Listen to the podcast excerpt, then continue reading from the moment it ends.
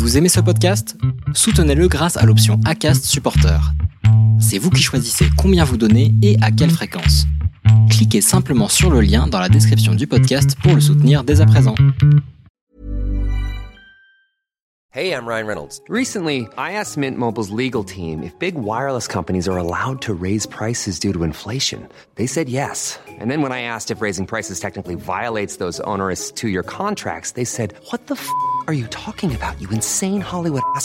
So to recap, we're cutting the price of Mint Unlimited from $30 a month to just $15 a month. Give it a try at mintmobile.com slash switch. $45 upfront for three months plus taxes and fees. Promo for new customers for limited time. Unlimited more than 40 gigabytes per month. Slows. Full terms at mintmobile.com. Ne jamais retourner en arrière, ne jamais vers le sud et toujours aller vers le nord et ne jamais prendre d'avion. Donc, euh, j'ai traversé tous ces pays, euh, je crois qu'il y en a 14. En- sur les paysages, il y a des fois quand même, j'ai marché 700 km de forêt brûlée en Oregon. Au- Aucun intérêt. Et 700 km, c'est un Paris-Lyon aller-retour. D'ailleurs, j'ai rien créé du tout. hein. On a la chance en France d'avoir le pays euh, qui a le plus de sentiers de randonnée euh, au monde. On a 56 000 km de sentiers de randonnée, c'est plus que les États-Unis sur un tout- sur un si petit pays. Bonjour, vous êtes sur le point d'écouter un nouvel épisode de l'Instant Outdoor, le podcast outdoor dans lequel on partage les meilleurs conseils et histoires des acteurs du sport outdoor.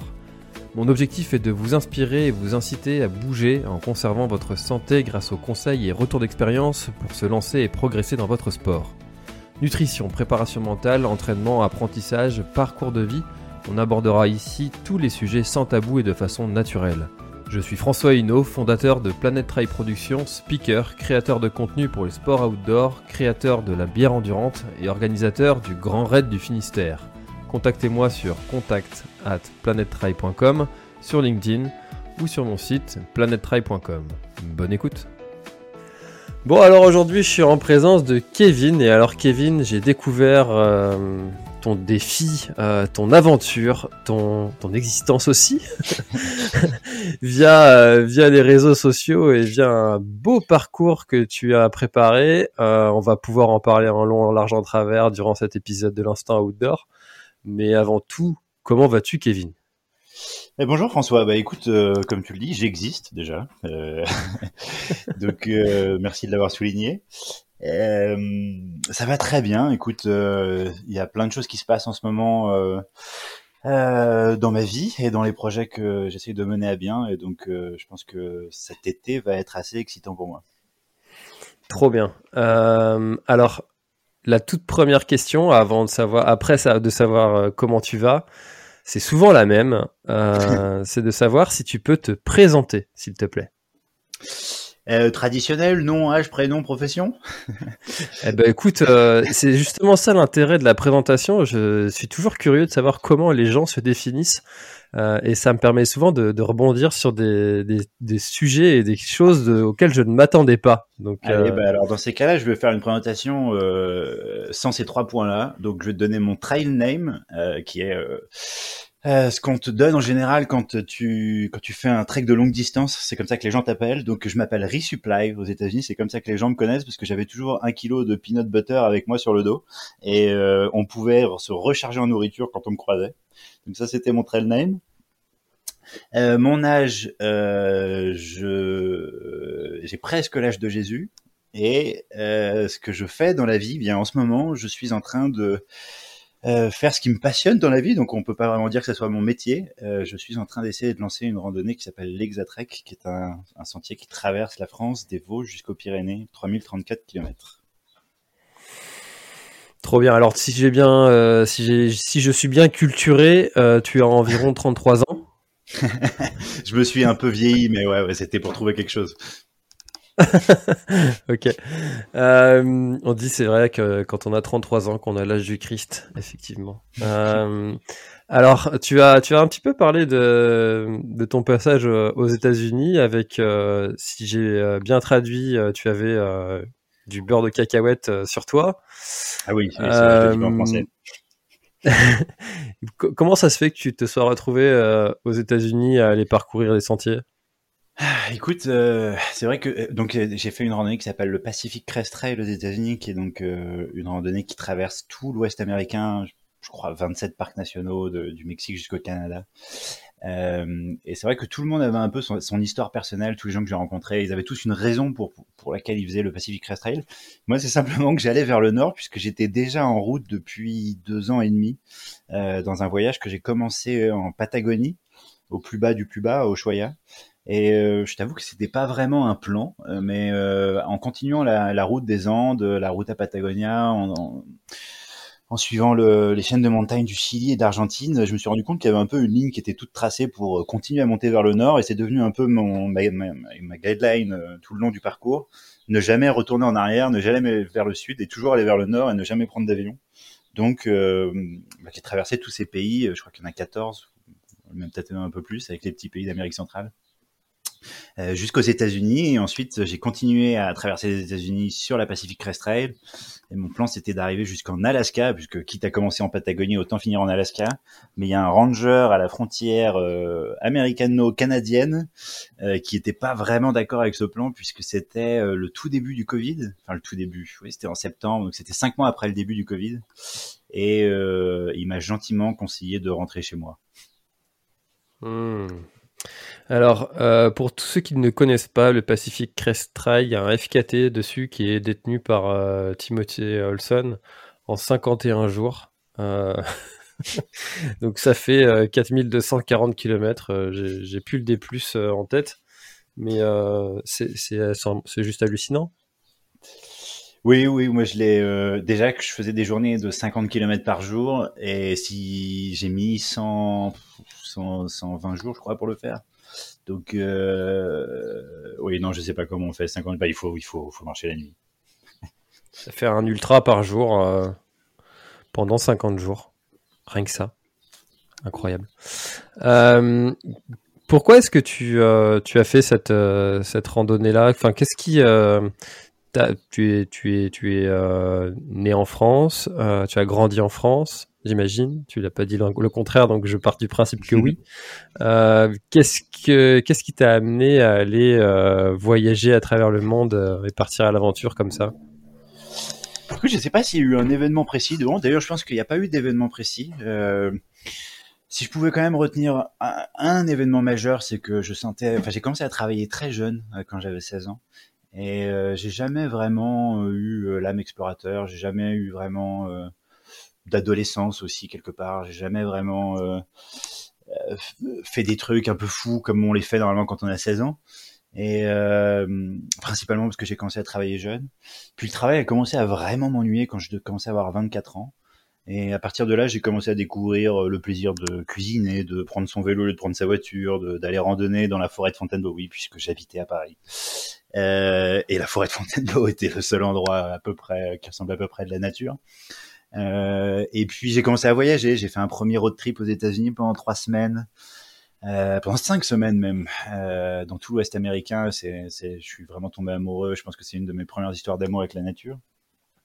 Et puis ensuite, j'ai enchaîné. Je suis parti en Islande et euh, jusqu'à quitter mon travail complètement euh, avec juste l'idée d'aller fabriquer un van en Nouvelle-Zélande avec quelqu'un que j'avais rencontré deux semaines plus tôt dans une soirée sur Paris euh, et qui a tout quitté lui aussi pour me suivre.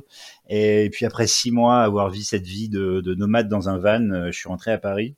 Je pense que pour la première fois euh, de ma vie, j'ai eu une petite semaine de dépression et je me suis dit que du coup c'était pas c'était pas le moment de finir ce voyage et donc j'ai continué à voyager. Euh, en traversant euh, des pays nordiques euh, en stop. j'ai commencé à, faire de plus en plus d'expériences jusqu'à arriver à ces trois ans de traverser des trois Amériques. Alors pour tous ceux qui n'ont jamais voyagé de cette manière, comme moi, est-ce que tu peux nous dire et peut-être aussi rassurer les gens? Parce que quand tu pars comme ça, tu te dis mais comment je vais faire pour euh, me nourrir, comment je vais faire pour vivre, comment je vais faire pour dormir, comment je vais faire pour ci, pour ça. Alors j'ai reçu pas mal d'aventuriers sur euh, sur le podcast, euh, dont Alain Cailleux qui disait que les réponses viennent en chemin. Est-ce que toi aussi c'est comme ça que ça se passe? Ouais, bah écoute, de toute manière, les peurs sont toujours, en, tout cas pour moi, mes peurs ont toujours été construites sur l'inconnu. la première fois que que j'ai eu l'idée de faire du stop, même juste la honte de lever le pouce au bord de la route, le fait de demander à quelqu'un de l'aide, c'est quelque chose qu'on n'a pas l'habitude de faire. et je levais mon pouce, mais vraiment tout timidement. Et, euh, bon, après deux heures sur le bas côté de la route, là, je faisais des grands signes aux gens pour qu'ils s'arrêtent. Euh, et puis, bah voilà, on a une première bonne expérience en stop, puis une deuxième, puis une troisième, puis une dixième, puis une centième. Et on commence à se dire, bah, le stop, en fait, c'est la meilleure manière de voyager. J'ai pas besoin de savoir à quelle heure mon bus part. Je rencontre des gens incroyables parce que, je sais pas, moi, par exemple, en Norvège, tout le monde m'a dit, euh, tu pourras rencontrer personne, les gens sont froids et ils parleront pas dans la rue, mais moi, il y a, y a 100 voitures qui s'arrêtent pas, mais celle qui s'arrête, c'est le Norvégien le plus adorable qui existe de Norvège, qui a envie de, de m'inviter chez lui et qui a envie de me faire déguster les produits locaux. Et, au bout d'un moment, on passe son temps avec ce type de personnes et on a l'impression que la Norvège est juste remplie de ce type de personnes. Donc c'est assez incroyable. Euh, et je pense que donc là je prenais l'exemple pour le stop, mais par exemple dormir dans sa tente seul la nuit, la première fois que j'ai fait ça de ma vie, euh, j'ai entendu des bruits, j'étais sûr que quelqu'un voulait me tuer. Et puis une semaine plus tard, j'ai refait la même chose, j'ai entendu des bruits, j'étais sûr que c'était un animal. Et, une semaine plus tard, j'étais sûr que qu'il se passait quelque chose. Et au bout de la cinquantième nuit, on se dit mais c'est juste les bruits de la nature. Et euh, je pense qu'il n'y a aucune manière de pouvoir combattre cette peur qu'en multipliant les bonnes expériences. Euh, si dès le premier stop, quelqu'un m'avait agressé, je pense que je ferais pas de stop aujourd'hui. Je dirais à tout le monde, euh, ne faites surtout pas ça. Mais vu que j'ai pris 5000 voitures et qu'il s'est jamais rien passé, euh, bah, j'ai tendance maintenant à dire que le stop c'est quelque chose de très safe et que, le monde extérieur n'est pas rempli de dangers tel que des fois on peut l'imaginer.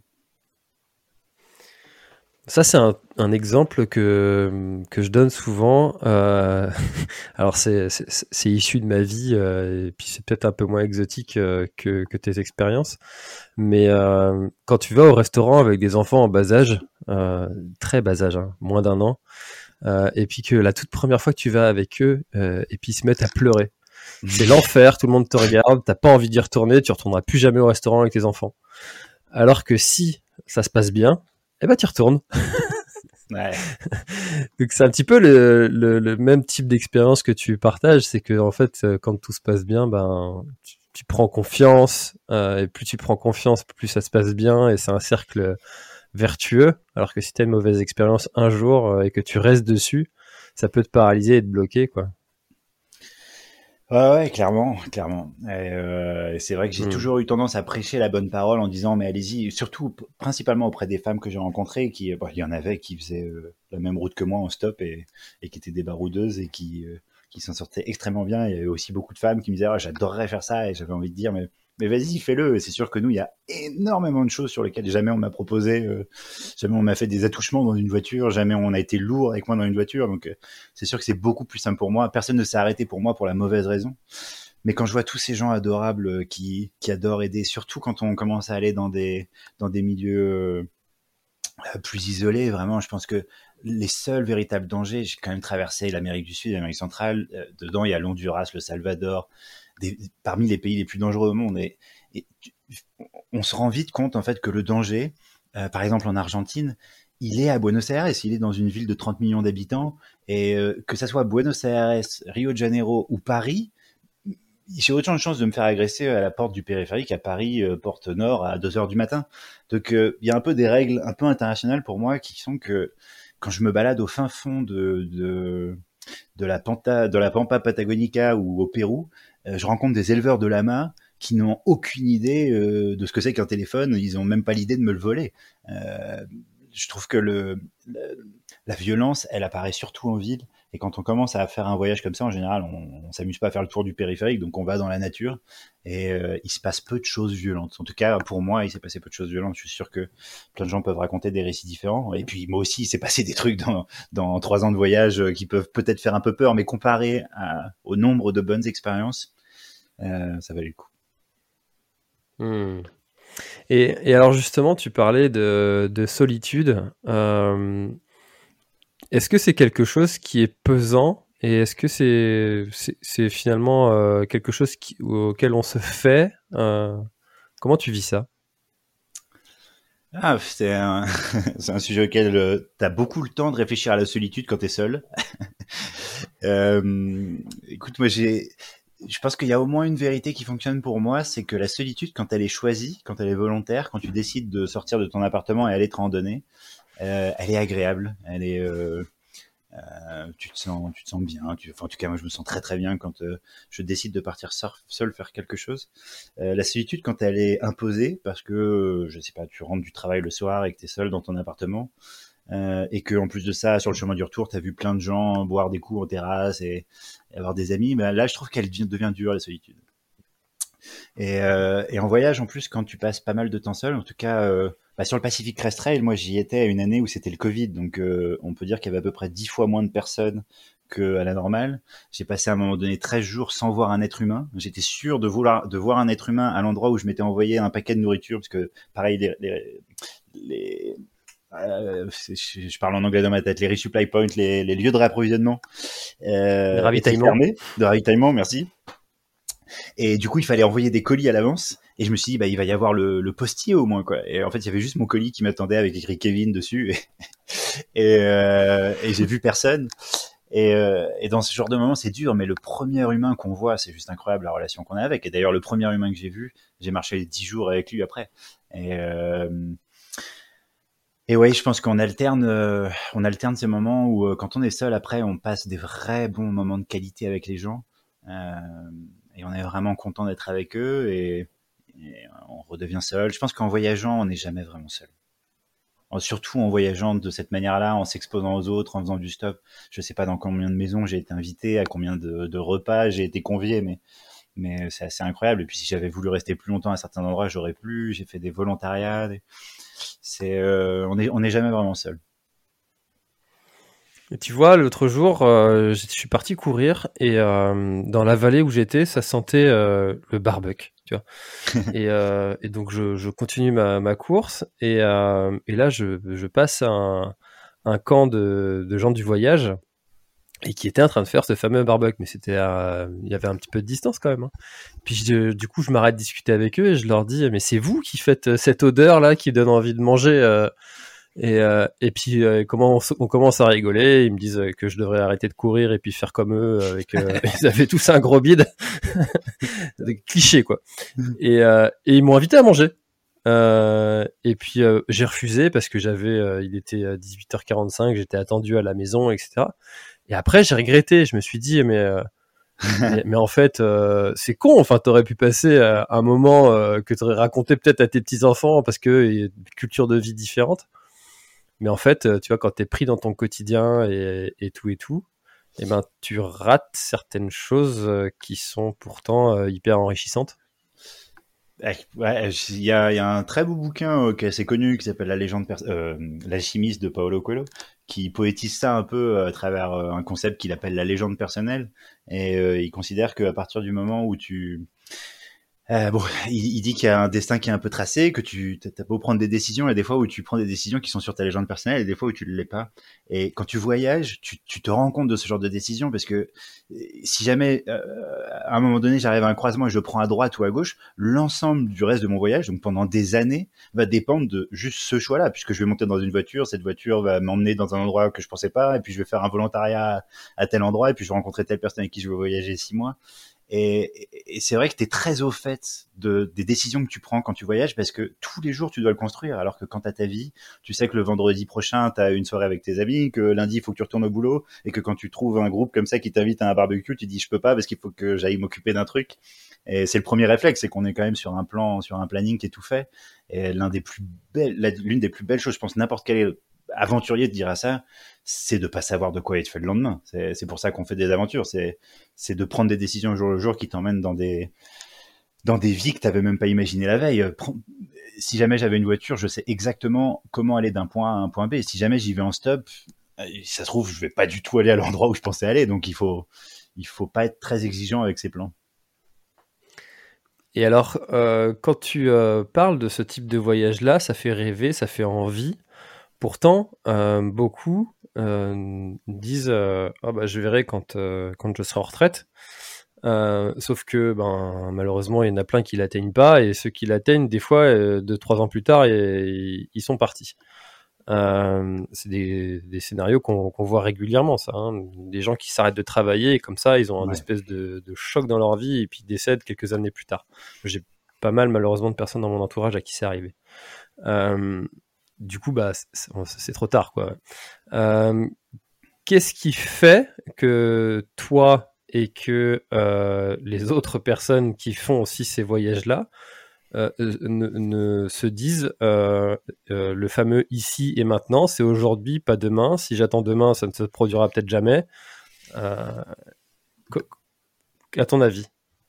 Écoute, c'est difficile de donner une réponse universelle. Hein. Il, y a, tellement de tellement de paramètres qui rentrent en compte. Très honnêtement, parce que j'ai commencé à travailler tôt et que j'ai atteint un, statut euh, ok dans le monde du travail et que j'ai réussi à mettre un peu tout de côté, plutôt que d'acheter un appartement, j'avais quand même un peu de fonds de côté et, euh, et, ça aide à prendre ce genre de décision. Il y a énormément de gens qui finissent euh, leur mois à 0 euros et, et qui, qui survivent. C'est quand même une grande majorité. Enfin, la survie, c'est pour une grosse partie pour une très grosse partie, c'est euh, d'arriver à, vivre correctement, mais sans mettre des milliers des cents de côté. Et je pense que prendre une décision comme ça, euh, en plus de ça, si on commence à avoir des enfants et avoir pris un crédit, euh, enfin tout, tout, tout, tout, ce genre d'engagement qu'on commence à prendre à 25, 30, 35, ils finissent d'achever la possibilité de d'avoir cet élan de liberté à un moment donné, prendre confiance, se rendre, compte qu'on peut très bien vivre comme ça. Je pense que c'est beaucoup de paramètres et puis, un peu de chance, euh, des gens qui nous inspirent euh, et une première expérience obligatoire. Quoi. Ça commence, ça, je pense pas que ça commence par euh, je quitte tout et je pars 5 ans. Ça commence par je vais tenter quelque chose pendant quelques mois. Et parce qu'on y prend goût, on met les moyens en œuvre pour continuer à le faire. C'est intéressant, ça se, fait de, ces choses qui nous, socialement, nous définissent. typiquement, marié, euh, propriétaire, euh, deux enfants, le Labrador. surtout le Labrador. surtout le Labrador. ce sont ces mêmes choses qui nous, qui nous retiennent aussi de faire ce dont on a envie de faire, mais bon, c'est des choix de vie. le, le principal, c'est de ne surtout pas regretter. Oui, oui, surtout qu'il ne faut pas euh. non plus croire que la vie que je mène et que d'autres personnes mènent, euh, c'est une vie de rêve euh, pendant, pendant 365 jours de l'année. Il y a des moments où on n'en peut plus, il y a des moments où on aimerait avoir des collègues horribles avec qui discuter. On préférerait manger avec des collègues horribles que, que, que, d'être seul. Il y a des moments où on aimerait que quelqu'un nous dise quoi faire aujourd'hui et pas avoir besoin de prendre des décisions. Il y a des moments qui sont durs. Hein, et donc, et puis il y a aussi, moi je pense que c'est l'un des trucs qui m'a qui m'a le plus pesé, c'est que j'ai créé des milliers de relations avec des milliers de personnes et euh, et c'était beau que ça soit éphémère parce que c'est assez intense. Des fois en deux jours, on a l'impression de raconter autant de trucs qu'à son meilleur ami, mais ils disparaissent et à chaque fois il faut recommencer, recommencer. Et puis après des années, on se rend compte qu'on a, bah, on s'est construit, on a construit plein de choses, mais euh, mais quand on s'assoit deux minutes et qu'on arrête de bouger, on se rend compte qu'on n'a pas construit grand chose non plus. Donc euh, je pense que c'est. J'ai envie de dire, ça, ça, serait magnifique que ça soit une expérience que chacun puisse vivre au moins une fois dans sa vie. ça ne veut pas forcément dire qu'il faut vivre toute sa vie comme ça. Hmm. Souvent, ceux qui aiment ce, ce genre d'aventure bah, le font pendant leurs vacances ou alors l'ultra trail aussi. On dit souvent mm-hmm. qu'un ultra trail, c'est une tranche de vie. Euh, parce que tu, tu vois, euh, tu as, euh, tu as justement des scénarios comme tu viens de décrire où tu rencontres quelqu'un sur le sentier que tu connaissais pas la veille et tu es capable de lui raconter tes, tes pires secrets, alors que des fois tu tu t'empêches de le faire quand tu es en société, d'aller parler à des gens que tu connais pas. et c'est ça. Souvent on parle de ça, de tranche de vie. J'aime bien cette expression. Mmh. Euh, alors, euh, on va amener euh, gentiment le, projet de, de l'Exatrek. Comment est-ce qu'il est né ce, projet et est-ce que tu peux le décrire déjà pour commencer? Avant de te dire comment il est né? Avant, ouais. le décrire, écoute, mathématiquement, c'est un sentier de 3034 km qui fait 136 000 mètres de dénivelé euh, et qui va prendre 3 à 5 mois euh, à être fait. Euh, un peu plus poétiquement, c'est un sentier qui a pour but de relier l'ensemble des plus belles montagnes de notre hexagone, d'où le nom Hexatrek. Euh, et pour ça, euh, eh il y a des noms comme le parc naturel des Vosges du Nord, du Ballon des Vosges, du Jura, des Alpes du Nord, des Hautes-Alpes. Et là, je vais vite, hein, parce qu'il y a la Vanoise, Chamonix-Mont-Blanc, euh, Massif des Cerfs, que peu de gens connaissent, qui est sublime. Euh, les Hautes-Alpes, du coup, après avec les écrins, le Vercors, ou la chaîne de Beldon, Vercors, euh, on arrive dans la Drôme, Ardèche, Tarn, Cévennes, Languedoc et la grande traversée des Pyrénées pour arriver symboliquement à la mer, à Andaille et à la frontière, puisque le but d'un through hike, c'est le, nom euh, qu'on donne aux sentiers de randonnée qui traversent un pays aux États-Unis, euh, c'est d'aller d'une frontière à l'autre. Donc celui-ci va de l'angle droit de notre hexagone à la frontière franco-allemande jusqu'à l'angle gauche en bas, à Andaille, à la frontière franco-espagnole en passant par la Suisse. Oui, il y a une petite incartade de 4 jours sur les hautes crêtes du Jura suisse et il y a aussi une autre incartade de 4-5 jours en Espagne puisque dans les, Pyrénées, euh, il y a un sentier très connu qui s'appelle le GR10 qu'on utilise peu. On utilise surtout dans les Pyrénées-Atlantiques, mais le reste, on utilise un autre sentier qui s'appelle la HRP, qui est euh, la haute route des Pyrénées et qui passe son temps euh, au plus haut, enfin en tout cas sur les crêtes. Et bien forcément, on passe de l'Espagne à la France assez souvent. Hmm. En tout cas, la trace fait rêver. il lui manque juste une toute petite chose. Euh, si je peux me permettre, c'est que c'est qu'elle ne passe pas par la Bretagne. Et ça, j'étais obligé de te le dire. ouais, ouais. Alors, tu sais que j'ai eu beaucoup de commentaires euh, exactement. C'est-à-dire que c'est la seule région qui m'a fait ce commentaire. Et à chaque fois, votre projet est super. dommage que ça passe pas par la Bretagne. C'était, c'était sublime. À chaque fois, ça m'a fait autant rire. Euh, tu vas peut-être aussi avoir nos amis corses qui vont te le dire, mais. mais, mais oui, vous avez le GR34. Euh, votre, votre, GR, c'est juste incroyable. Il fait 2600 km. C'est presque la taille de l'Exatrek. Ça, c'est juste le tour de la Bretagne. quand même. Euh...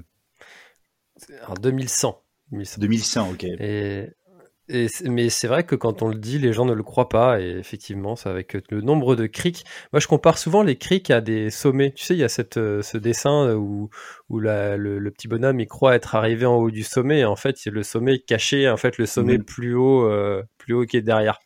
Et ben, les criques, c'est pareil. Tu as l'impression d'être euh, d'être juste à côté. Et en fait, il y a une crique qui se rentre dans les terres, qui repart, qui t'en cache une autre, qui et ça c'est un petit peu ça aussi. Donc euh, ça fait effectivement 2005 km. Bon, blague à part, euh, c'était mon non, non, mais chauvin breton. Mais t'as as raison de cette remarque, hein, parce que donc il y a des personnes, bon, les Bretons, je les mets de côté, mais il y a d'autres personnes qui m'ont dit aussi, ah ben c'est dommage, l'Exatrex ça devrait faire le tour en entier. Et euh, bon, déjà, une randonnée de 3000 km, c'est déjà beaucoup. C'est un peu le standard de ce qui se fait partout dans le monde, puisque le, j'arrête pas de parler du Pacific Crest Trail, mais c'est pas les seuls. Il y a l'Appalachian Trail et la Continental Divide. C'est, les trois sentiers qui traversent les États-Unis. Euh, comme les États-Unis est un gros rectangle, bon, bah, ces trois sentiers font tous entre 3 et 4000 km. Euh, et de là est né d'autres sentiers après. Enfin, de là, les sentiers existaient aussi avant, mais je veux dire, cette mode de, du, du through hiking, puisque ça a vraiment un nom, euh, bah, elle a grandi en Nouvelle-Zélande, par exemple, avec le Te Araora, qui est un sentier qui fait 3000 km et qui traverse le pays du nord au sud. Euh, la Via Dinarica en Croatie. La, la, il y a des Italiens là qui sont sur un super projet en Italie qui s'appelle la Va Santiero, qui traverse toute l'Italie. Bon, alors eux, ça fait 6000 km. Euh, mais voilà, grosso modo, souvent, ça fait 3000 km. Et surtout, moi, quand j'ai créé le, le sentier, enfin, d'ailleurs, j'ai rien créé du tout. Hein. On a la chance en France d'avoir le pays euh, qui a le plus de sentiers de randonnée euh, au monde. On a 56 000 km de sentiers de randonnée, c'est plus que c'est plus que les États-Unis sur un tout, sur, un si petit pays. Et, euh, et, du coup, il m'a simplement fallu euh, relier 47 GR et euh, une centaine d'autres petits sentiers de randonnée pour pouvoir créer cette expérience. J'ai pas été prendre une pelle avec des bénévoles pour les creuser. Donc, euh, donc les sentiers existaient déjà. Euh, mais le plus gros travail, ça a été bah, d'identifier les endroits dans lesquels c'est le plus joli, et surtout, puisque c'était ça l'expérience que je venais de vivre aux États-Unis. Aux États-Unis, on obtient un permis, et ce permis te permet après de bivouaquer où tu veux, quand tu veux. Il n'y a plus de, il a plus de question de où est-ce que je vais être ce soir. Et donc, je voulais absolument euh, trouver des endroits dans lesquels le bivouac était autorisé. Et euh, c'est ce qui m'a pris le plus de temps. Et en fait, le, le, tout le littoral déjà est interdit au bivouac. Donc, euh, adieu la Bretagne. Et, et, bien évidemment, la carte de la densité de la population française, ça couple parfaitement avec la carte du relief et elle s'accouple aussi parfaitement avec la carte des autorisations de bivouac. Donc euh, être dans les montagnes, c'était ce qui avait de plus logique pour pouvoir créer l'Exatrek et puis aussi pour pouvoir créer cette expérience de pleine nature, puisque il y a bien Saint-Jacques-de-Compostelle qui existe. Et euh, c'est simplement que Saint-Jacques-de-Compostelle, à mon avis, ne répond pas à toutes les attentes, puisqu'il y a 30% des gens qui le font pour des raisons religieuses, mais le reste, c'est principalement, je pense, pour les mêmes raisons que ceux qui font le Pacific Crest Trail, pour vivre une aventure un peu transcendante, pour pour pour aller découvrir du pays. Euh, et Saint-Jacques, comme c'est historique, eh on passe beaucoup par euh, par des petits villages et donc par des par des petites nationales. Et le soir, on est obligé de dormir dans des dans des Airbnb, des, enfin des BNB. Donc les montagnes étaient le la raison principale de la naissance de l'Exatrek. Et, et j'étais moi-même surpris de voir que, parce qu'en moyenne on est à 1250 mètres sur l'Exatrek, euh, qu'on pouvait traverser la France des Vosges jusqu'aux Pyrénées en étant que sur des chaînes de montagnes. Elles se suivent à la perfection.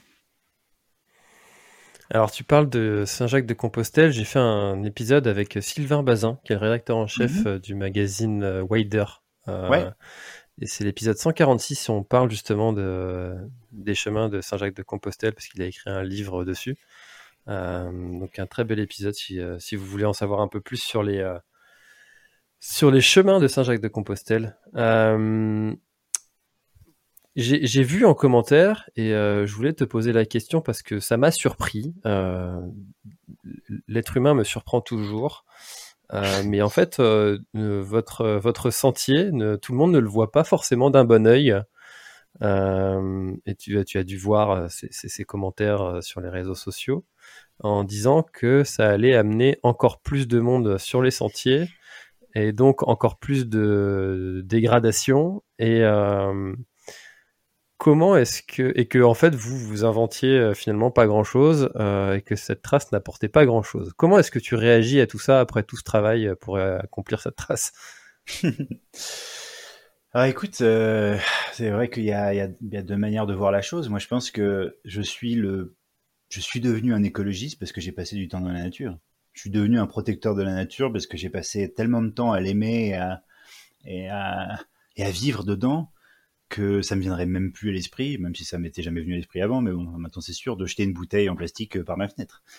Donc, euh, et puis ça m'a intéressé, surtout j'ai lu euh, le livre No Trace aux États-Unis, j'ai appris comment comment faire caca dans les bois. Une idée, j'avais pas idée avant de comment faire caca dans les bois. J'aurais pris certainement du PQ comme comme comme n'importe qui qui sait pas et multiplié par 5000 randonneurs, à la fin ça fait une allée de PQ.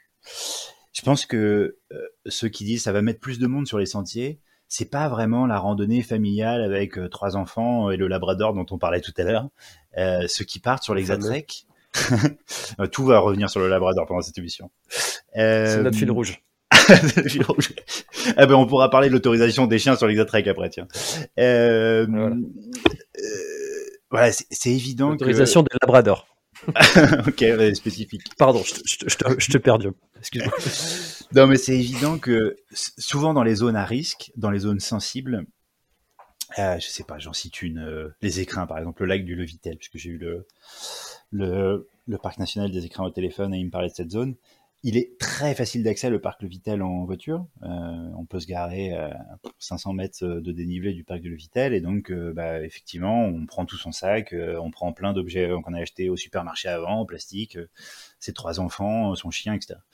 Euh, ça, ça crée beaucoup de dégâts parce qu'effectivement, les gens vont partout. C'est des grosses masses de personnes qui arrivent le week-end. Et euh, je pense que effectivement, moi, je trouve ça quand même bien que des gens qui vivent à Grenoble puissent euh, prendre leur voiture et aller découvrir le lac Le Vitel parce que ça doit forcément commencer par quelque part de se reconnecter avec le vivant et la nature. Mais les gens qui font un through hike, honnêtement, tous ceux que j'ai rencontrés dans ma vie, c'est des gens, ils, sont ultra light, ils, ils rationnent leur, leur, nourriture dans des petits pots qu'ils gardent, euh, ils jettent rien dehors, euh, pack in, pack out, quoi. Tout ce que tu prends sur le sentier, tu le, tu le vires. Enfin, c'est toute une culture qui va avec. Et je pense que les, D'ailleurs, on parle pas de millions de personnes. Hein. Pour l'instant, il y a 400 personnes qui veulent le faire en entier cette année, ce qui est déjà beaucoup plus que ce que j'imaginais. Mais euh, on est loin des, des, des 6000 de, du Pacific Crest Trail. Euh, enfin, même plus que ça, 6000 que les termine, je crois. Euh, et on a aussi créé l'Exatrek Association euh, dans ce but-là, c'est que pour l'instant on n'a pas vraiment beaucoup de fonds, donc on ne peut pas vraiment agir à un plus haut niveau que celui de créer la randonnée et essayer de voir ce que ça donne. Mais euh, plus l'Exatrek Association va grandir, plus on va avoir pour mission bah, d'informer. On a déjà créé une charte de bonne conduite, mais vous allez me dire, mais une charte, on la lit ou on la lit pas si on veut, mais bon, on essaye de faire tout ce qu'on peut pour l'envoyer par mail, pour la communiquer à tous ceux qui nous ont dit qu'ils allaient faire l'Exatrek. On a un groupe Discord dans lequel on, il y a plus de 1000 personnes euh, parce qu'il n'y a pas que des gens qui veulent le marché en entier, il y a des gens qui veulent faire des randos à la semaine, euh, avec lesquels on échange à propos justement de ces, de ces thématiques-là. Euh, Est-ce que les, les, les gaz euh, cookers sont autorisés à tel endroit? Est-ce que j'ai le droit de bivouaquer Les autorisations pour le chien qui d'ailleurs, du coup, pour euh, rebondir là-dessus, est interdit dans 20% du territoire, euh, enfin 20% de l'Exatrek est totalement interdit aux chiens, donc c'est- pas évident, mais c'est notre but d'association, puisque maintenant on est quatre d'ailleurs, de répondre à, toutes ces personnes-là et d'essayer de créer euh, en accord avec les territoires, parce que pareil, ça j'ai dû passer un paquet de coups de fil avec les communautés de communes, les parcs nationaux, régionaux, les réserves, pour essayer de créer une expérience qui soit belle et qui soit un non destructrice de la nature et deux qui pour moi crée un lien entre l'humain et la nature qui fait que l'humain a envie de la protéger. Hmm. Non, mais je crois que c'est une, une très belle réponse parce que euh, quand on fait ce genre d'aventure, on ne peut pas euh, ne pas aimer euh, la nature et la respecter. Et, et, et tu vois, c'est, ça va dans le sens de ce que j'avais entendu euh, que finalement euh, les, les, les offices du tourisme, les responsables des territoires avaient eu tendance à une époque à mettre des poubelles euh, un peu partout. Et puis en fait, euh, ces poubelles-là, elles avaient tendance à, à dégueuler parce que bah, elles n'étaient pas Mhm. ramassées suffisamment souvent. Et que finalement, euh, ils avaient fait un petit peu marche arrière et puis ils se disaient, mais est-ce qu'on sensibiliserait pas les gens à simplement euh, ramener ce qu'ils ont amené Et, et c'est vrai que quand tu le dis, ça paraît tellement évident en fait. Plutôt que de laisser une poubelle sur place euh, qui, qui va dégueuler, qui va faire dégueulasse au bord d'un lac, euh, bah en fait, si tu t'es monté un, un, un sachet, un truc, bah, tu, tu es aussi capable de le redescendre. Et, euh, et du coup, ça va dans le sens de ce que tu dis et de, du, du mode de fonctionnement des, des trekkers. Ouais. Mais moi, ça me viendrait même pas l'idée pour te dire de d'arriver dans un refuge, de payer ma nuit et de demander s'ils peuvent garder mes, enfin s'ils peuvent prendre mon sac poubelle, parce que je sais ce que vit un refuge. J'en ai vu plein et je sais que c'est un enfer les poubelles déjà de gérer ses propres poubelles. Et que si tous tous les randonneurs donnent les poubelles à un refuge, ben, ça fait beaucoup plus de boulot pour eux. Mais ça, on peut le savoir que parce qu'on l'a fait au moins une fois.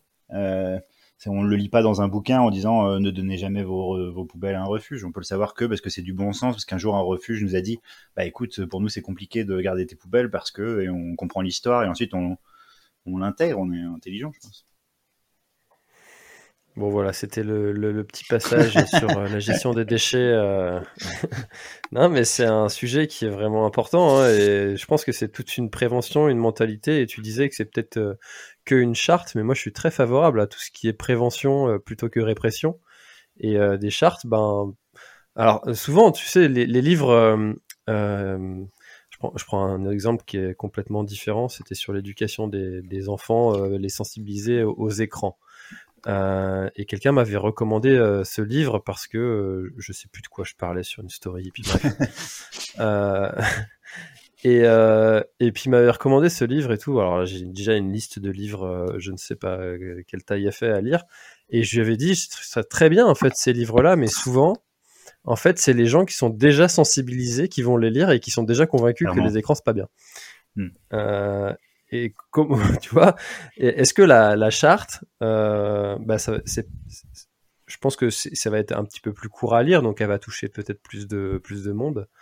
Euh, mais en tout cas, la prévention et la sensibilisation, c'est bah, c'est nécessaire, quoi, plutôt que de la répression.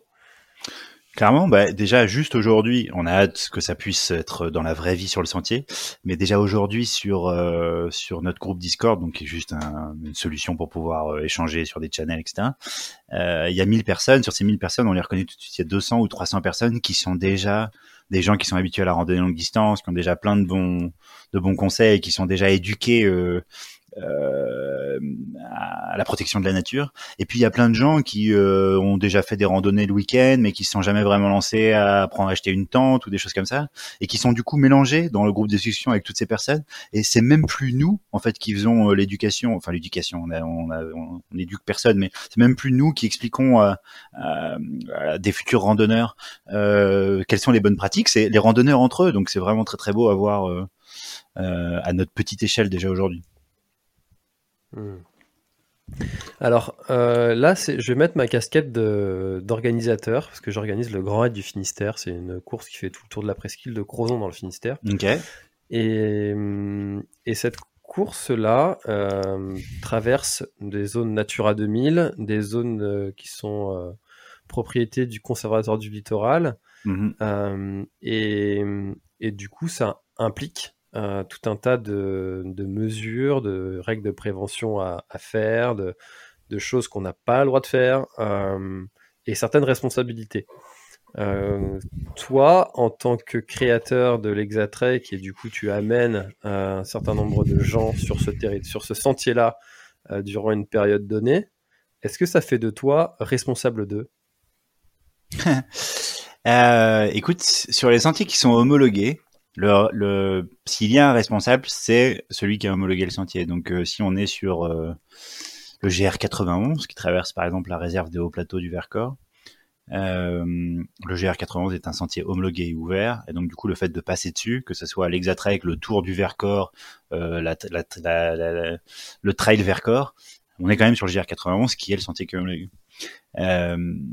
Maintenant, euh, bah, il faut pas utiliser ça pour dire bah du coup euh, je m'en fous et je vais mettre 6000 personnes là-dessus. J'ai eu l'ensemble des parcs nationaux et des parcs régionaux au téléphone, des réserves naturelles, et surtout euh, pour l'instant, euh, disons qu'il y a deux projets en un. C'est que le premier, euh, c'était sûr que pour cette première année, euh, et en plus c'est pas forcément un souhait, euh, le balisage, le marquage, la signalétique, peu importe comment on l'appelle, euh, de l'Exatrek le long du parcours, ça allait être très compliqué.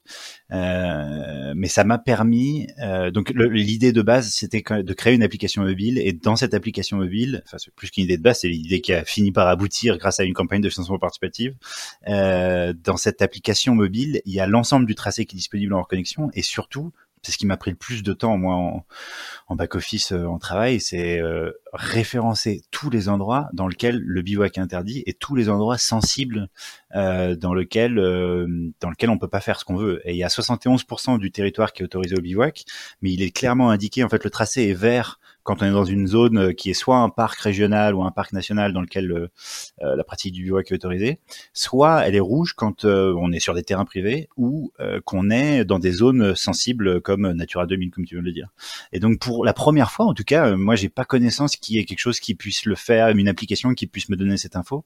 Pour la première fois, même si c'est condensé que sur une seule randonnée, je peux partir, je peux quitter mon travail le vendredi soir, c'est quand même bien d'avoir pris quelques infos avant, mais je peux aller au départ du sentier le lundi et je peux euh, utiliser cette application mobile pour savoir où est-ce que j'ai le droit de bivouaquer, parce que c'est cette, cette question-là, où sont les zones sensibles honnêtement euh, Moi j'habite à Chamonix par exemple, il y a la réserve naturelle des aiguilles rouges, j'ai jamais vu un panneau pour me dire euh, vous rentrez dans la réserve naturelle des aiguilles rouges. La seule manière de le savoir, c'est avec les données satellites.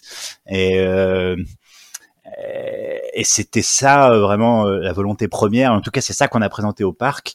Euh, c'est sûr que si on est arrivé avec une solution, bah, il n'y a pas d'application, mais on veut juste mettre 40 000 panneaux pour que les gens puissent se repérer et aucune info, euh, ça serait pas passé de la même manière. Et justement, tu parles de, l'application. Euh, J'ai navigué aussi sur, sur le site. il est très bien fait, c'est très graphique, c'est très beau. Euh, d'ailleurs, tu as été aussi sensible à mon logo. On salue Florent Beaufils qui m'a fait mon logo, graphiste, qui nous écoute. euh, tu vois, j'ai téléchargé aussi l'application euh, pendant que tu parlais, parce que j'avais pas pris le temps de le ah. faire. Et, euh, et qui Alors, est tu très peux bien télécharger aussi, la... qui est très simple. Bah, tu peux sélectionner la première section euh, qui est un, les 100 premiers kilomètres du parcours que tu peux télécharger rapidement qui s'appelle Vosges du Nord et ça te donnera un aperçu de comment sont faits les pictos, euh, et, euh, et, je vais le faire, écoute. Euh, et en fait, c'est très clair, c'est très fluide, c'est très ludique. Euh, tu, tu, fais ça tout seul? Euh, non, écoute, euh, enfin j'ai fait le design, euh, mais après c'est justement pour ça qu'on a fait une campagne. Donc, en fait, ce projet il était à état d'embryon dans mon esprit depuis le Pacific Crest Trail, donc en septembre 2020, pas 2020, ouais.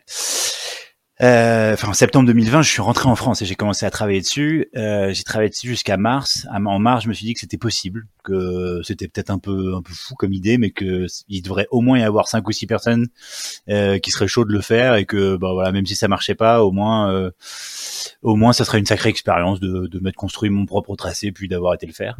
Et euh, je me suis dit bon, pour que ça marche, il faudrait quand même que parce qu'il faut je voulais donner un peu les moyens, il me faudrait quand même une application mobile. Puis j'ai été voir des agences et on m'a fait des devis à 80 000 euros et j'ai dit bon bah on fera 100 et Et je suis arrivé à un moment donné où je me suis dit bon bah pourquoi pas, j'ai jamais fait ça de ma vie, pourquoi pas faire une campagne de crowdfunding, ça me paraît être le, la chose la plus logique, voir s'il y a des gens déjà qui sont intéressés ou si je suis le seul fou à vouloir faire ça.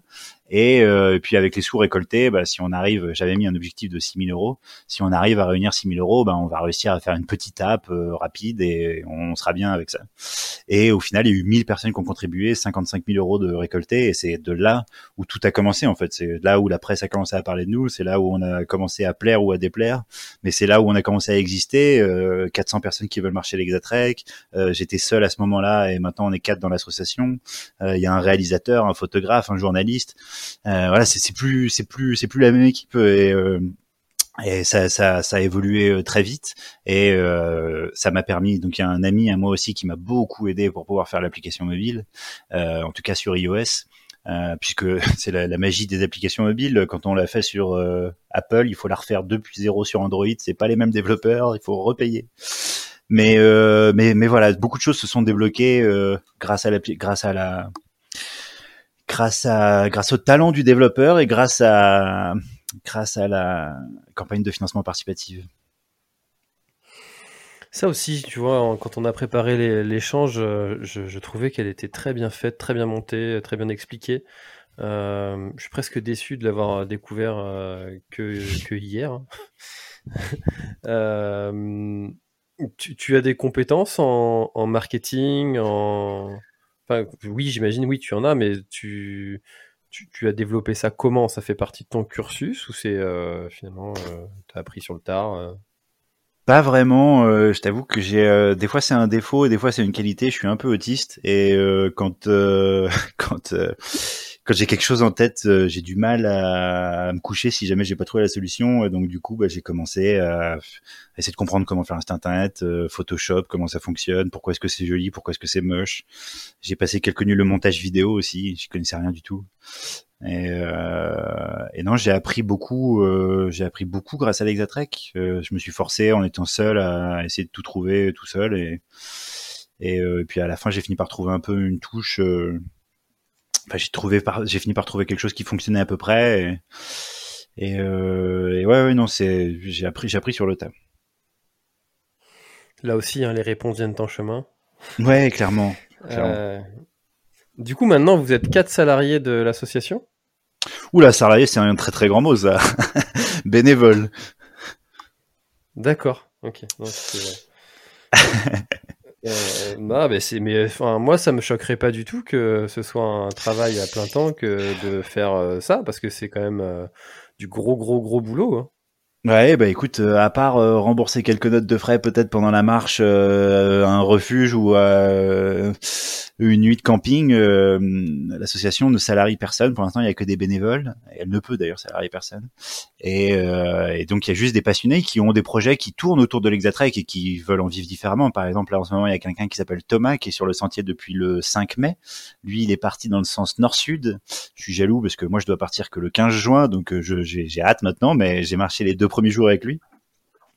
Et lui, il a pour ambition de faire une web série. Euh, il a sa caméra à la main et euh, il y a, quelqu'un qui doit monter tout ça en back office. Et il a pour ambition de, faire une web série quasiment en live sur le trek, enfin à deux trois semaines d'intervalle, le temps de monter. Euh, et voilà, il a son podcast aussi qui s'appelle In a Tent with a Frenchman. Et, voilà, il compte utiliser l'Exatrek pour pouvoir vivre à sa manière, mais c'est un bénévole. Hmm ça fait du, très très beau contenu, hein, tout ça. C'est euh, et si euh, si tu devais toi faire qu'une seule partie de Trek, tu ferais lequel? Ah, je t'avoue qu'on a posé dans ma vie des questions, mais alors celle-là, ah ouais, celle-là elle est dure. ah, écoute, euh, mon chauvinisme me pousserait à dire, bien évidemment, la traversée de Chamonix-Mont-Blanc. J'y vis et c'est mon temple à moi. Je veux dire, les, le balcon nord, le balcon sud du, du, lac des Mossons jusqu'aux Ouches, c'est une expérience incroyable c'est 70 km avec la vue sur toutes les aiguilles, c'est c'est juste incroyable, mais euh, pff, non, franchement, c'est trop dur ta question. euh, euh, Il y, a, y a pas mal de gens aussi qui m'ont dit ah oui au final il y a que les Alpes et les Pyrénées le reste il y a rien je viens de passer trois jours dans le ballon des Vosges et dans les Vosges du Nord c'est juste incroyable il y a des points de vue sublimes Euh, c'est un endroit tellement sauvage de France Euh, les crêtes du Jura c'est aussi magnifique Euh, j'ai passé mon adolescence dans les gorges du Tarn de l'Ardèche de l'Aveyron euh, de la Dourbie pareil c'est juste c'est juste incroyable ça, ça crée des plateaux avec des canyons euh, Il y, a des- il y a des canyons de 500 mètres de profondeur, euh, l'eau transparente. Euh, c'est un paradis pour les photographes là-bas. Les Pyrénées, honnêtement, c'est l'une des seules. Je connais les Pyrénées catalanes, mais c'est le seul endroit que je connais. Et je pense que je vais, euh, je vais être sacrément épaté aussi parce que ça m'a l'air d'être tout ce que j'aime, sauvage et, et avec beaucoup de montagnes. Donc euh, non, honnêtement, il y a pas, je crois qu'il y a pas grand-chose à acheter. Et c'est justement d'ailleurs ce que je me disais sur le Pacific Crest Trail. Euh, je veux me faire aucun ennemi, surtout que c'est l'une des plus belles expériences de ma vie pour certaines raisons. Mais sur les paysages, il y a des fois quand même, j'ai marché 700 km de forêt brûlée en Oregon. Au- Aucun intérêt. Et 700 km, c'est c'est un Paris-Lyon aller-retour. Et, et j'ai juste marché dans des forêts brûlées. Et puis au début, il y a du désert. C'est pareil. Bon, à un moment donné, le désert devient joli, mais pas grand-chose, quoi.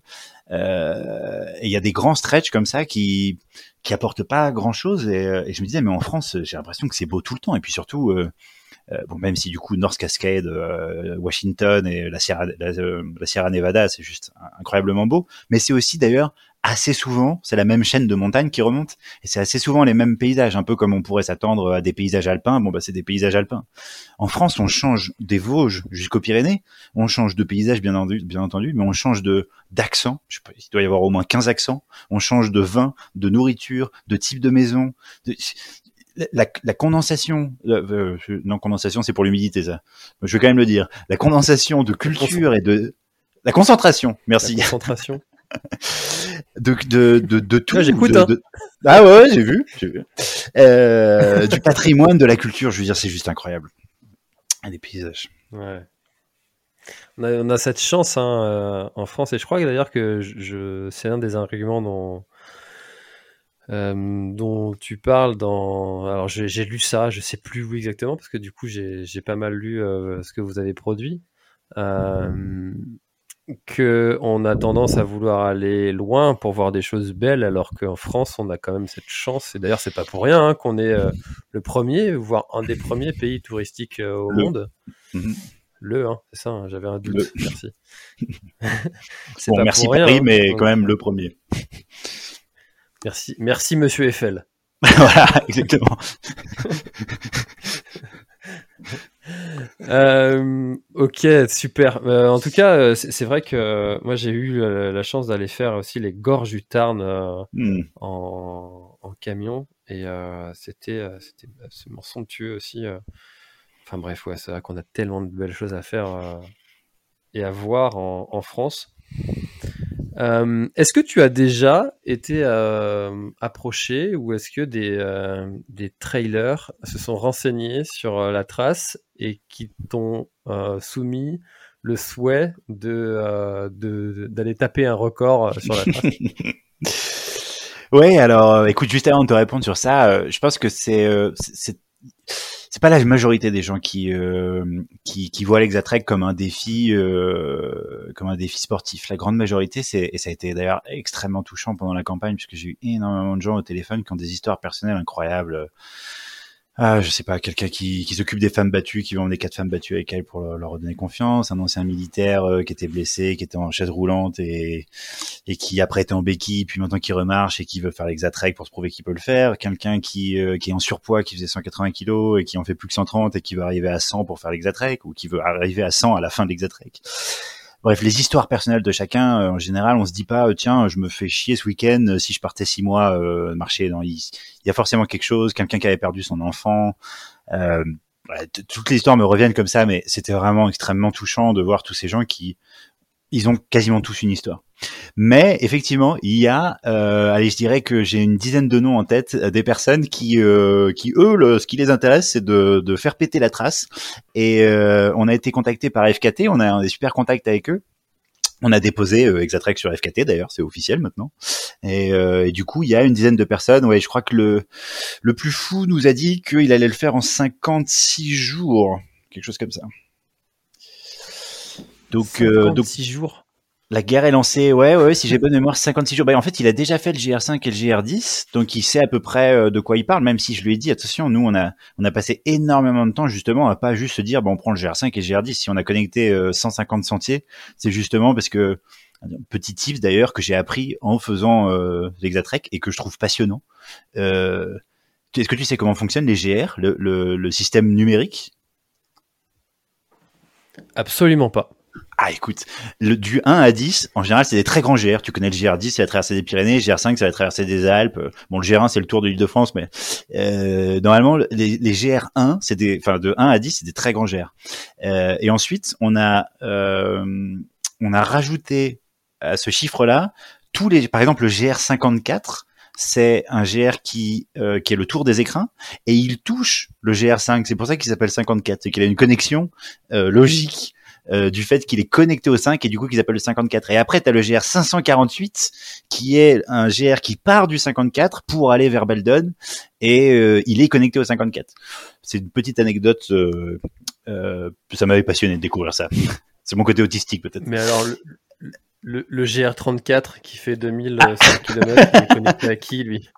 Écoute, il doit être connecté au, GR, au GR3 forcément, mais je t'avoue que j'ai eu suffisamment de boulot sur euh, l'ouest de la France. J'ai pas regardé les GR en Bretagne, mais tu dois avoir le 3 qui doit passer. Le 3, ça doit être la traversée de l'Atlantique, je pense, du haut en bas. Ah, voilà, je te dis ça vraiment au culot, hein, parce que je suis pas sûr, mais. Et alors le GR20 en Corse, euh... Et le 20, lui, il est pas. Il y a deux GR euh, où les gens ont, où ils se sont dit freestyle. C'est le GR20 parce que ça s'appelle le département 20, donc ça n'a aucun sens. Et il y a le GR 738 qui est un nouveau GR qui traverse, euh, qui relie euh, Beldon et qui traverse la euh, l'Isère et la Savoie, donc 73 et 38. Donc ils l'ont appelé comme ça. Mais sinon, tous les autres ils ont une logique. Hmm. Ah, c'est intéressant, je ne savais pas. Comme quoi, on apprend toujours des choses sur ce podcast, c'est merveilleux. Mais du coup, ça c'était l'aparté pour te dire que celui qui veut faire l'Exatrek, il, il a déjà une bonne vision de à quoi ça ressemble, même si on utilise beaucoup de petits sentiers alternatifs pour aller voir les plus beaux endroits, qui sont pas des autoroutes, parce que le GR5 et le GR10 mais c'est magnifique hein, euh, comme sentier, mais euh, en personne et en taille, euh, en largeur de sentier, c'est souvent, c'est un peu les grandes artères, c'est un peu les autoroutes de la randonnée. Et quand on s'aventure sur le 54, d'un seul coup, on réduit un peu la taille du chemin et le nombre de personnes, même si le 54 est très connu. Hmm. C'est vrai que on a tendance à vouloir aller toujours taper des records et parler que de ces gens qui font des records. Je pense euh, par exemple à Jérémy Desdoué qui a fait euh, donc le GR34 en 27 euh, jours. mais il y a tellement de gens qui sont qui font en fait le GR34 en totalité pardon. Mmh. je pense à Rémi Capitaine qui mmh. devait le, faire et qui a j'ai vu qu'il a abandonné. Hein. Malheureusement, s'est blessé. Mmh et qui disait un mot qui, qui m'est resté, hein, j'espère avoir les bons termes, qui disait que c'était en fait un, un, hymne à la lenteur. Euh, j'ai trouvé ça intéressant comme expression. De, de, se reconnecter à cette, à cette lenteur, à, à prendre le temps. J'ai l'impression que c'est l'esprit de cet Exatrek. C'est l'esprit du strike, je pense. C'est l'esprit du strike. Euh, tu cours pas vraiment, tu randonnes. C'est simplement que moi, tu vois, par exemple, à la fin, je faisais 50 km par jour. Les gens me disaient, mais t'es complètement fou, mais tu passais ton temps à faire ça. Je dis non. C'est juste que après trois semaines, un mois, où la seule chose que tu fais la journée, c'est marcher, tes jambes c'est plus les mêmes, euh, ton corps c'est plus le même et, du coup j'étais dans mes pensées puis je me levais à 5 heures du matin, lever du soleil, il était 10 heures, j'avais déjà fait 25 km et je me dis tiens je vais peut-être petit déjeuner et, la journée commence quoi. Et, mais mais, mais j'avais l'impression d'être lent, de faire plein de pauses, de m'arrêter dès que je voyais quelque chose de joli, de méditer, d'écouter de la musique, de parler avec les gens. Euh, euh, et là, cette année, d'ailleurs, je vais faire que 25 km par jour, puisque dans la campagne de financement participatif, j'avais lancé quelque chose qui s'appelle la marche des pionniers, où j'ai invité, euh, j'ai découpé le parcours en 16 sections et j'ai invité par groupe de par groupe de 6 euh, les gens à venir me rejoindre et euh, c'est plein. Donc euh, j'ai six, j'ai 16 groupes de 6 personnes à récupérer, un peu comme Forrest Gump, le long du parcours et, et, à des dates précises d'ailleurs. Donc normalement, si je suis un rythme de 25 km par jour, 6 jours sur 7, je suis bon. Si jamais je suis en retard, j'ai créé des, des entre-sections où je suis seul et où je vais pouvoir marcher le jour et la nuit pour rattraper le retard. Mais euh, mais effectivement, tous les gens qui sont venus et qui vont participer à l'Exatrek, euh, en grande partie, comme je le disais, c'est euh, suite à un vrai besoin de déconnexion et de d'expérience un peu transcendante, même si honnêtement euh, sur le Discord je le vois, il y a un peu la guerre entre ceux qui veulent marcher l'Exatrek en 200 jours et ceux qui et, qui comprennent pas le concept de vouloir le faire en 50 jours, et puis ceux qui veulent battre des records et qui comprennent pas le concept de marcher en 250 jours. Et moi, je suis toujours celui qui dit, mais hike your own hike, c'est comme ça que je appris aux États-Unis. C'est un peu compliqué de le traduire en français, mais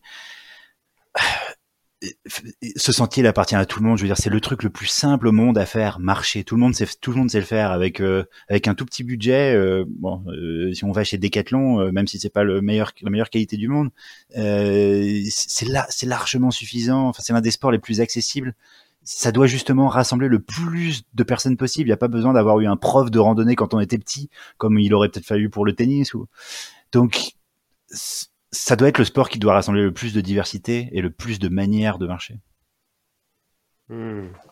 Bah, tu vois, j'avais ce débat avec, euh, avec euh, des gens sur un groupe euh, sur le GR20, parce que je l'ai fait deux fois le GR20, une fois en cinq jours, une fois en trois jours. et donc, je, partageais mon expérience pour les gens qui souhaitent aussi le, faire et qui, qui se demandent toujours T'as fait quoi comme étape C'était quoi les plus durs Blablabla. Euh, et que mon expérience puisse être bénéfique pour euh, d'autres. Euh, et, du coup est venu un débat que je, auquel je ne m'attendais pas. C'était un reproche euh, de, de, certaines personnes me disant que c'était n'importe quoi, que je respectais pas le sentier, que j'avais le temps de rien voir, que ouais. Euh, en fait, en quoi le fait d'aller vite te fait manquer de respect à, à des cailloux, quoi? bon, alors que j'ai une profonde admiration, en fait, moi, à l'inverse, pour les gens qui font ça en 15 jours, parce que je me dis 15 jours avec un sac lourd sur le dos, dans un confort qui est tout relatif, euh, j'avais beaucoup, enfin j'ai beaucoup de respect pour euh, les gens qui arrivent à faire ça. Moi, je serais, je sais pas si j'en serais capable, j'ai jamais fait. Mhm. Euh... Oui, et puis chacun a son, même si la randonnée n'est pas forcément du dépassement de soi, pour beaucoup, 15 km par jour, c'est du dépassement de soi. Donc l'idée d'en faire 50, le plaisir que toi t'en trouves à faire 50, il y en a aussi qui le trouvent en en faisant 15 parce que parce qu'ils ont l'impression de se dépasser et c'est pas une impression, ils le font puisque ils sont ils sont à leur limite. Et et ouais, c'est ça qui est beau, mais le, effectivement, le nombre de fois où, où j'ai entendu cette phrase, mais tu, tu vois rien à cette vitesse-là. Euh, moi, je suis quand même plutôt dans la, je suis, je suis dans la team entre deux, mais euh, enfin, de ma manière à moi de marcher, c'est un peu entre deux. Mais, euh, mais, mais à chaque fois, du coup, en étant entre deux, je me prends des ennemis de ceux qui, qui, qui disent que voilà, comme, enfin, tous les arguments que tu viens de sortir, je les ai déjà connus, mais je pense que dans tous les, dans tous les, comme tu disais tout à l'heure, tu disais qu'il y avait quelques que tu avais regardé les commentaires et que tu trouves toujours des ennemis. Euh, effectivement, euh, quand tu as 1000 commentaires, et eh ben, il y en a toujours 10 euh, qui trouvent quelque chose à dire. Et ça, je crois que peu importe le monde dans lequel, peu importe le secteur dont on est en train de parler, il y aura toujours ces 10 personnes qui existent. Hein. C'est peut-être les mêmes d'ailleurs. Ils sont. T'as raison, faut que je retienne les noms. Et ouais. Euh, bon, écoute, Kevin, ça fait euh, déjà une heure qu'on est en train de parler. Euh, est-ce qu'il y a quelque chose dont on n'aurait pas parlé et que tu aurais aimé ajouter Ça est dur cette question. Hein. non, écoute, et je pense que, je le disais en intro que pour moi c'était une, une année magnifique et peut-être, je sais plus si je l'ai dit, mais que du coup, euh, bah, moi je vais partir le 15 juin depuis Andai pour quatre mois et demi de marche et euh, avec, oui, bah forcément je l'ai dit puisque j'ai parlé des pionniers qui vont me rejoindre comme Forrest Gump, donc euh, forcément j'en ai parlé. Quelque part, ça, ça a été euh, et justement pour la préservation du sentier, on a limité à six personnes euh, pour cette section euh, pour justement protéger. Déjà six personnes, c'est déjà beaucoup. Mais tout ça pour dire que c'est pas euh, c'est pas une édition, c'est pas un trail, c'est pas une compétition, c'est pas un événement fermé. Le sentier, il appartient à tout le monde. L'application mobile, elle est disponible. N'importe qui qui voudrait marcher quelques jours sur le sentier, quelques jours devant nous, quelques jours derrière nous. Peut-être que les groupes vont se diviser et qu'on va être plusieurs groupes euh, sur un groupe de 10, on va peut-être être finalement que quatre groupes de 3 n'importe qui est bienvenu. Et, euh, et, on, pour nous, ça nous tient à cœur. Euh, ça fait plus d'un an et demi maintenant que je mets toute mon énergie dans l'Exatrek. Euh, c'est la seule chose que je fais. Hein. Je ne travaille à rien d'autre que ça. Et euh, je sais que euh, la campagne m'a donné la force de continuer. Et le voir le nombre de gens qui vont faire l'Exatrek cette année m'a donné envie de continuer. Et notre but, c'est au moins que l'année d'après, tous ces randonneurs, on ait parlé à suffisamment de personnes pour qu'il y ait de nouveau un nombre à peu près similaire de gens qui veulent le faire en 2023 et puis en 2024 puis qu'on continue à avoir cette association qui grandisse et qui permette d'asseoir dans le trek dans le temps. Donc euh, n'importe qui qui souhaiterait marcher un jour, une semaine, un mois ou une vie euh, est le bienvenu sur l'Exatrek euh, dès cette année. Eh bien, écoutez, si vous nous écoutez en, en 2032, euh, voyez comment euh, se, porte l'Exatrek euh, dix ans plus tard. Euh, j'aime bien prendre cette date de 2032 pour euh, tous ceux qui nous écouteront dans le futur.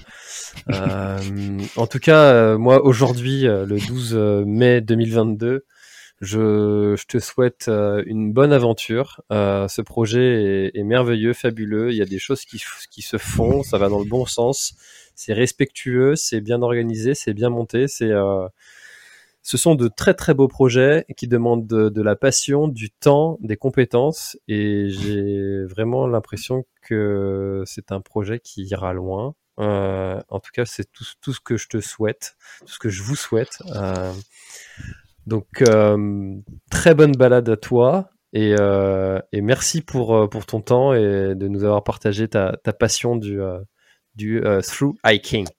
Ah, oh, comme c'est bien dit, avec l'accent breton. ah, mon accent anglais. Oh, le mien est pas comme mieux. Comme une vache espagnole, comme on dit. Ah ouais, non, non, mais on, on a un membre dans l'équipe qui s'appelle Thomas, on l'a nommé euh, membre officiel pour parler anglais parce qu'on est tous des bus, donc euh, donc on a abandonné. Dès qu'il faut parler anglais, on envoie Thomas. Eh ben, on salue Thomas qui est sur le sentier. Allez. euh, Allez, bientôt, euh, Kevin. Merci beaucoup, François. Salut. Merci d'avoir écouté cet épisode de l'Instant Outdoor. J'espère qu'il vous a plu. Si c'est le cas, et même si ce n'est pas le cas, abonnez-vous pour ne rater aucun épisode. Parlez-en autour de vous et laissez-moi un commentaire sympathique sur Apple Podcast, c'est ce qui m'aide le plus à remonter dans les classements. N'hésitez pas non plus à le partager à chacun de vos contacts dans le sport. Chaque nouvel auditeur intéressé est une victoire. Si vous avez besoin d'un speaker pour votre événement, d'un contenu pour votre marque, d'une bonne bière artisanale bretonne, d'infos sur le Grand Raid du Finistère, n'hésitez pas à me contacter à l'adresse contact at planettry.com. A bientôt